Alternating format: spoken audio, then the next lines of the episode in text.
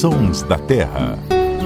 Olá, seja muito bem-vindo. Esse é o podcast do Terra da Gente, em parceria com a rádio CBN. Eu sou Marcelo Ferri, repórter do Terra, e aqui comigo estão o meu colega Paulo Augusto. Seja bem-vindo mais uma vez, Paulo. Tudo bem, Ferri? Tudo bem, Luciano? É um prazer estar aqui de volta para falar sobre natureza. Prazer é todo nosso. E com a gente aqui também o biólogo Luciano Lima. Como vai, Luciano? Tudo bom, Marcelo? Tudo bom, Paulo? Prazer enorme estar com vocês aqui mais uma vez no Sons da Terra. O nosso ouvinte, o Carlos Mascaro, de Ribeirão Bonito, mandou uma mensagem através do WhatsApp da CBN para falar de uma ave que virou atração lá na cidade dele. Vamos ouvir o recado do Carlos. Acompanho vocês através da CBN Araraquara todas as quintas-feiras no Som da Terra. Estou entrando em contato para falar um pouco mais dos bacuraus americanos que aparecem na minha cidade todo ano. Hoje, contando na praça, são mais ou menos 10. É que eles são muito difíceis de serem vistos. E eles ficam na praça central, vêm é, perto de outubro e vão embora perto de março. Muito obrigado, Carlos, pela audiência e pela sugestão de assunto aqui nos Sons da Terra. O bacurau, para quem não sabe, é uma ave que muita gente também chama de curiango. E essa espécie da qual o Carlos está falando é o bacurau norte-americano, que tem esse nome porque vem da América do Norte para o sul todos os anos, aqui no nosso verão, quando lá é inverno. Ô Luciano, por que, que esse bicho viaja tão longe? Então, Ferre, essa é uma das. A gente tem algumas espécies de bacurau migratórias no Brasil, e essa aí é uma das que realiza a migração mais distante.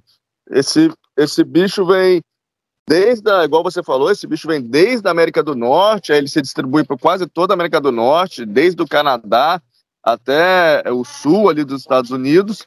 E durante o inverno lá, né, que aí é, é verão aqui, esses bichos eles vêm para cá. São aves exclusivamente insetívoras. Então, como os insetos diminuem bastante por lá no verão, eles seguem seu rumo, seguem caminho rumo a uma região que quando eles continuam conseguindo se alimentar dos insetos e acabam vindo parar no Brasil. E uma coisa interessante que o Carlos disse aqui na mensagem: ele diz que essas aves estão sempre numa pracinha lá no centro de Ribeirão Bonito. Ele diz que fica nas árvores assim. Como é um bicho que está acostumado a ficar camuflado, às vezes é difícil ver. É muito curioso esse comportamento do bicho vir de tão longe e sempre para o mesmo lugar. Né? Eles gostam mesmo daquela pracinha lá em Ribeirão Bonito. Exatamente, Ferre. A gente já falou um pouco sobre isso aqui no Sons da Terra que é a questão de, de fidelidade de sítio em aves migratórias. Então, tem algumas espécies de aves migratórias que elas vão exatamente para o mesmo lugar onde elas reproduzem. No caso aí da pracinha aqui no Brasil, no interior aí de São Paulo, é, eles estão vindo e eles não se reproduzem aqui, eles se reproduzem nos Estados Unidos. Eles vêm aqui para passar o que a gente chama da estação não reprodutiva.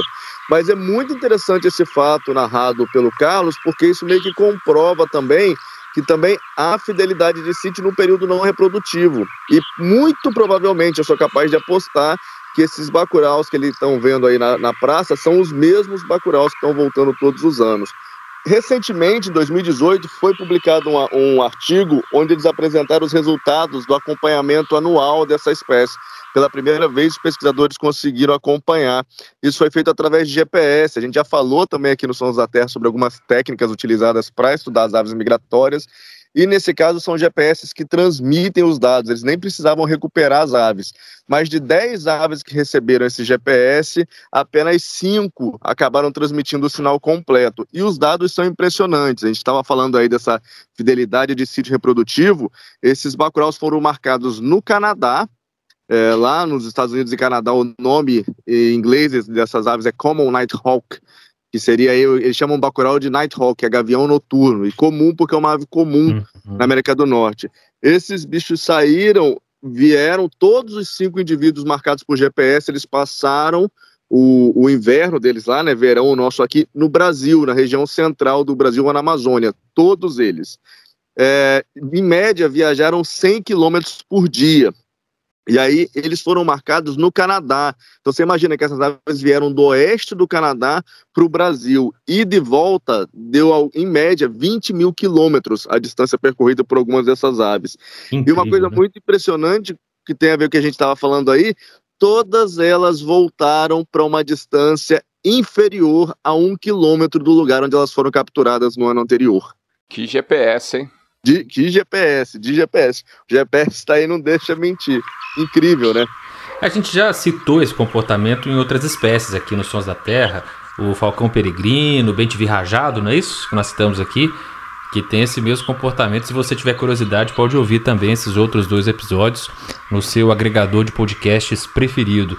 Ô Paulo Augusto, pelo que a gente entendeu aí, a gente não vai ver a reprodução do Bacurau aqui no Brasil, porque eles não vêm para se reproduzir aqui. É, e é uma reprodução bonita, né? Tem uma dança, um cortejo, uma reprodução cheia de charme, né? Porque os machos, eles cortejam as fêmeas fazendo exibições no solo e em voo. Eles começam a voar de 5, depois a 30 metros do chão, e então mergulham, isso mesmo, mergulham em direção ao solo, voltando rapidamente a 2 metros mais ou menos do chão. É exibição pura, né? Exibicionista o macho.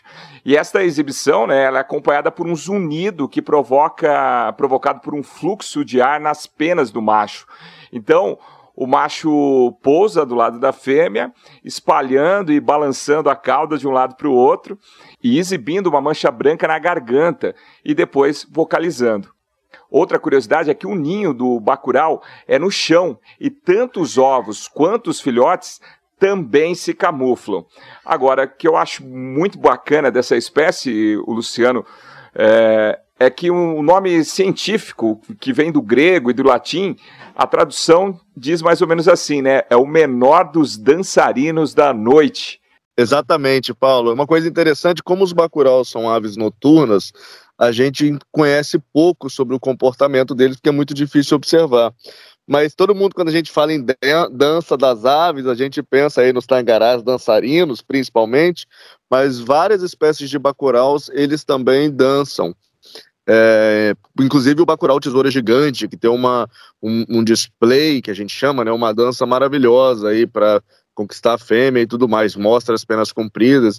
Então são aves aí que protegidas pela noite carregam essa áurea misteriosa e particularmente está entre os meus grupos de aves preferidos. E esse bicho tão talentoso que nós estamos citando, que faz essa viagem tão grande, tem de 22 a 25 centímetros de comprimento. É pequenininho. De repente, se você estiver passando lá por Ribeirão Bonito e vir um bacural como esse, pode saber que ele é estrangeiro, faz uma viagem longa e vem passar o verão aqui no Brasil. Um bicho fantástico. Espero que o Carlos tenha gostado das informações que nós trouxemos aqui e faça como ele. Também pode entrar em contato com a gente pelo Instagram, pelo WhatsApp da CBN ou pelo nosso WhatsApp, pelo nosso site, para dar sugestões e contar histórias da vida selvagem é, que você viveu aqui nos Sons da Terra. A gente adora a colaboração de ouvintes. Paulo Augusto Luciano Lima, muito obrigado pela participação e até a próxima. Valeu, Ferre, obrigado pelo convite. Luciano também, um grande abraço e até a próxima. Um abraço, gente, até a próxima. E lembrando aí que a gente está na melhor época do ano para observar o Bacurau norte-americano aqui no Brasil, que ele fica aqui entre novembro e março. Então vamos sair para passarinhar e quem sabe ter a chance de observar esse gringo que acaba que passa quase tanto tempo lá fora quanto aqui no Brasil. Um abraço, gente, até a próxima. É isso aí, dá uma olhada lá no nosso Instagram, a foto do Bacurau norte-americano que já tá lá para você conseguir identificá-lo. A edição e sonorização foram do Samuel Dias. Até a próxima.